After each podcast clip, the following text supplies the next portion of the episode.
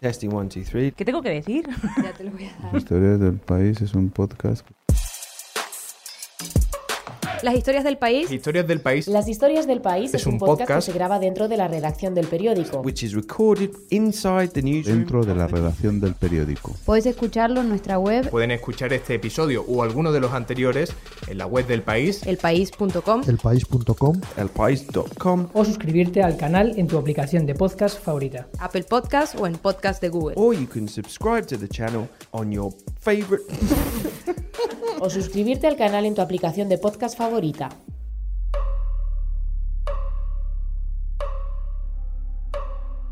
El crimen del que se acusa Pablo es un triple asesinato que tuvo lugar en junio de 1994 en Miramar, que es una ciudad eh, de Miami. Pablo Ibar se ha convertido en quizás el español preso en el extranjero más conocido de nuestra época. Y Nacho Carretero, que es periodista del país, conoce bien de qué se le acusa. Él escribió el libro En el corredor de la muerte que cuenta su historia y que pronto será serie de televisión. Son las 7 de la mañana aproximadamente y un hombre llamado Casimir Sucharsky está tomando en su casa una copa con dos chicas jóvenes que había conocido en el club nocturno que él llevaba, el- un club nocturno que, regentaba, pues al cerrar invitó a las dos chicas a tomar una copa en casa y estaban tomándola y de repente eh, aparecen dos personas. Toda esta imagen eh, está registrada por una cámara de seguridad que el propio Sucharsky había instalado en su salón. Eh, llevan el rostro cubierto y lo hacen con una violencia tremenda. Golpean a, a Sucharsky en la cabeza y lo tumban, cogen a las chicas y las tumban también. Y un chico eh, que lleva el rostro cubierto por una camiseta se pone a registrar el salón mientras el otro eh, golpea a Sucharsky con mucha violencia, con patadas, con puñetazos. En un momento Sucharsky se revuelve, se intenta resistir, entonces el otro chico también le golpea y acaban disparándole a él eh, y a las dos chicas. Le quitan las botas, encuentran el dinero dentro de las botas de Sucharsky, se lo llevan y ejecutan con una sangre fría escalofriante a las tres personas. Lo llamativo del caso es que a pesar de que ha sido declarado culpable dos veces por este crimen, primero en el año 2000 y luego en principios de este año, en la repetición del juicio, mucha gente defiende que es inocente. Claro, es que aunque los agentes encontraron las camisetas de los asesinos bañadas en sudor, el ADN de Ibar no aparecía en los análisis. Y entonces eso hace que duden de la prueba más importante para la acusación, la que lo señaló a él como posible perpetrador, el vídeo de la cámara de seguridad. Nacho nos describe la parte del vídeo que se usó para culparlo. Después de la ejecución, uno de los perpetradores se quita la camiseta para secarse el sudor y en ese momento la cámara registra el rostro que la fiscalía asegura que es el de Pablo Ibar. Acusaron de un, de un asesinato, me han quitado porque dicen que parezco. La cámara es en blanco y negro y la calidad de la imagen es muy baja, es borrosa, pero la utilizó en ese momento la policía y la utiliza ahora la fiscalía para eh, acusar a Pablo Ibar porque efectivamente existe un parecido entre esa imagen y Pablo Ibar.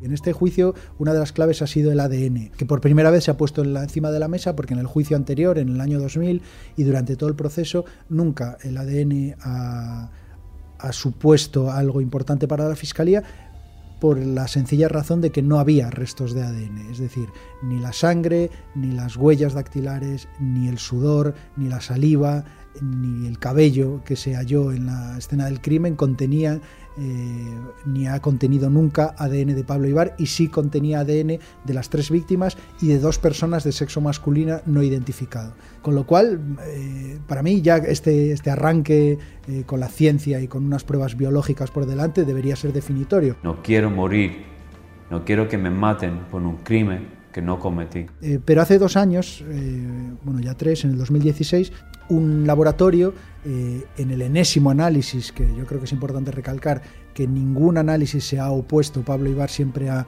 facilitado, ha puesto todo de su parte para que se analice tantas veces como, como lo desee la Fiscalía las pruebas, en una camiseta que cubría el rostro de uno de los perpetradores se halla una traza milimétrica de ADN, que en principio no debería tener mayor recorrido porque esa camiseta estaba empapada en sudor y en saliva y de todos ese, ese análisis nunca se ha encontrado ni un rastro de ADN en una camiseta empapada en sudor.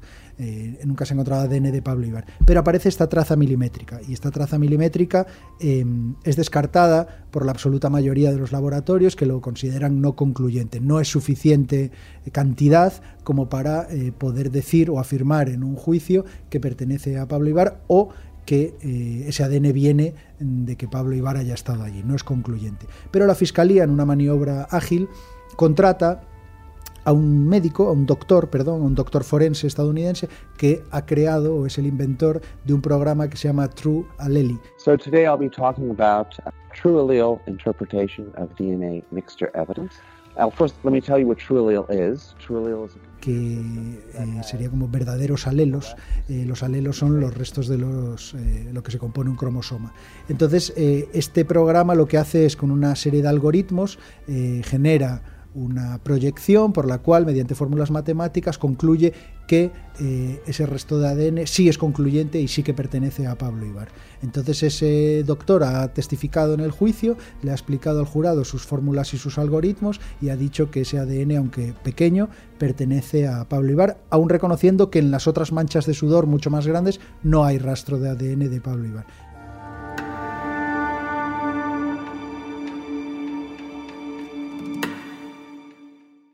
¿Cómo termina eh, Pablo Ibar metido en este lío? Eh, ¿Es el caso de una persona que ha hecho absolutamente todo bien en su vida y de repente lo culpan de un crimen? ¿O, él estaba metido en algún otro problema? ¿Cómo acaba él siendo acusado de asesinato? Pablo tenía malas compañías, cuando tenía 20, 21 años se metía en líos, eh, en el piso donde vivía eh, llegó a haber una pistola, algunos amigos suyos trapicheaban con cocaína, en fin, las compañías desde luego no eran las mejores y eso eh, le- se ha vuelto en su contra durante el proceso.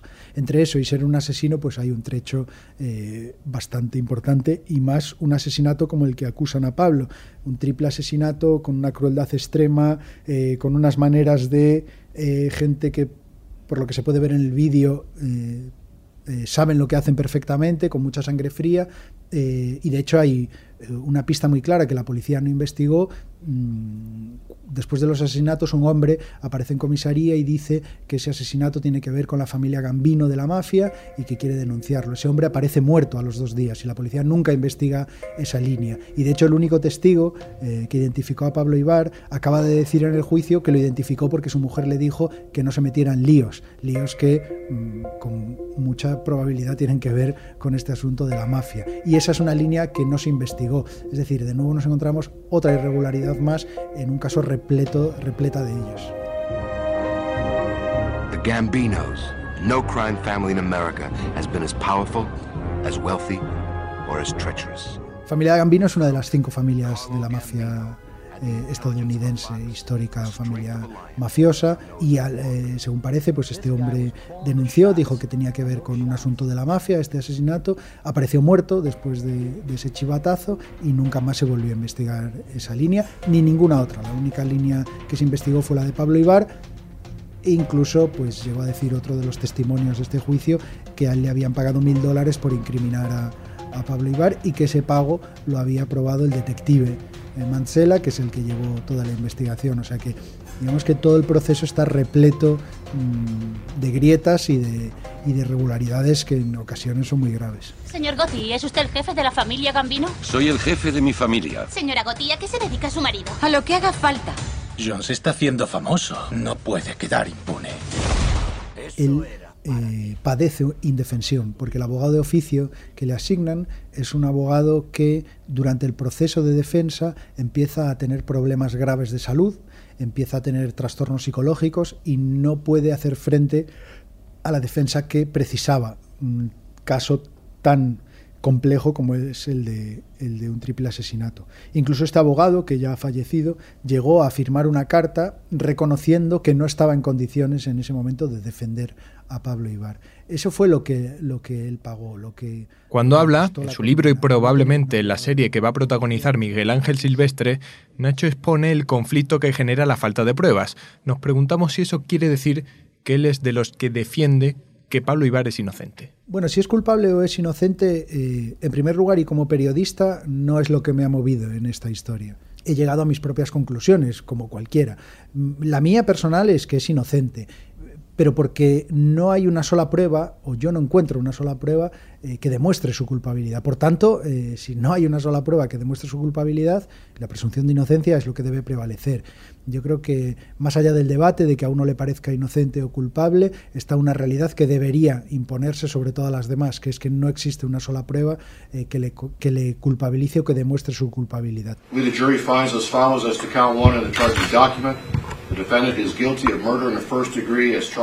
Claro que una cosa es tener una opinión a la distancia, como podemos tener José y yo, y otra, conocer en persona al acusado y a su familia, como ha hecho Nacho. Bueno, la primera vez que mm, conocí a Pablo Ibar personalmente fue en el año 2012.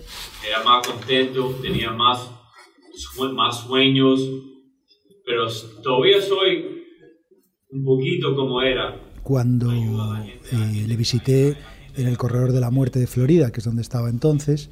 Eh, yo fue ese año cuando descubrí su historia y lo hice a través de su mujer Tania, con quien hablé eh, por Skype y me contó un poco cuál era la situación. Luego tuve la oportunidad de, gracias al periódico que, viajar allí, hacerle una entrevista y conocer a Pablo personalmente. Yo no soy el único. Hay mucha gente que tiene la, lo mismo que un abogado no hizo su trabajo, han salido 25, 25 gente del corredor de la muerte inocente. Uno, para mí, es demasiado. Eh, yo después volví en 2013, mm, otra vez al corredor de la muerte, para hacer otra, otra entrevista. Y esas son las dos veces que pude bueno, las dos oportunidades que tuve de charlar con él y luego a partir de ahí pues sí que he mantenido contacto pues eh, con correspondencia, cartas, eh, porque es muy difícil mantener un contacto con alguien que está en el corredor y luego en una prisión muy restrictiva como es la de Miami. Y luego lo que sí que he mantenido todos estos años pues es contacto con su mujer, con Tania, y especialmente con su padre Cándido, que es bueno pues eh, una persona con la que bueno he generado una muy buena relación, una relación estrecha. Para mí yo tengo estar nivel. No quiero ir, no quiero sentir muy muy contento, muy triste, quiero estar en el medio. El jurado del juicio que se realizó este año ya decidió que es culpable, una vez más, y este miércoles 15 de mayo comienza el juicio para debatir la sentencia. Se sabrá eh, si es cadena perpetua o condena a muerte. Si es condena a muerte tendrá que volver al corredor y si es eh, cadena perpetua irá a una prisión común. En cualquiera de los dos casos recurrirá a la decisión y empezará de nuevo el proceso para eh, ver si el tribunal admite que se repita el juicio, que ya sería el tercero y sería la tercera oportunidad para intentar salir del corredor o de la cárcel.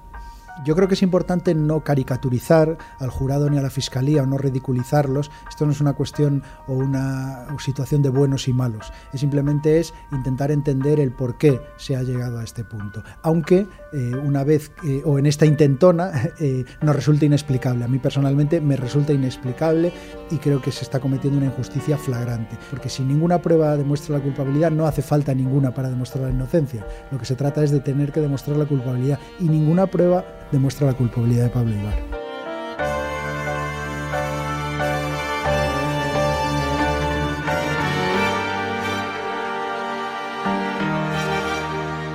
Las historias del país es un podcast semanal que se graba desde la propia redacción del periódico. Todos los episodios se pueden encontrar en la web y también suscribiéndose a través de las aplicaciones de podcast, como por ejemplo la de Apple o la de Google. Mi nombre es José Juan Morales. Yo soy Verónica Figueroa y además también tenemos que contarles que nuestros compañeros de la sección de Madrid aquí en el periódico estrenaron también esta semana un podcast nuevo para hablar de las elecciones locales del 26 de mayo. Se llama Menuda Papeleta.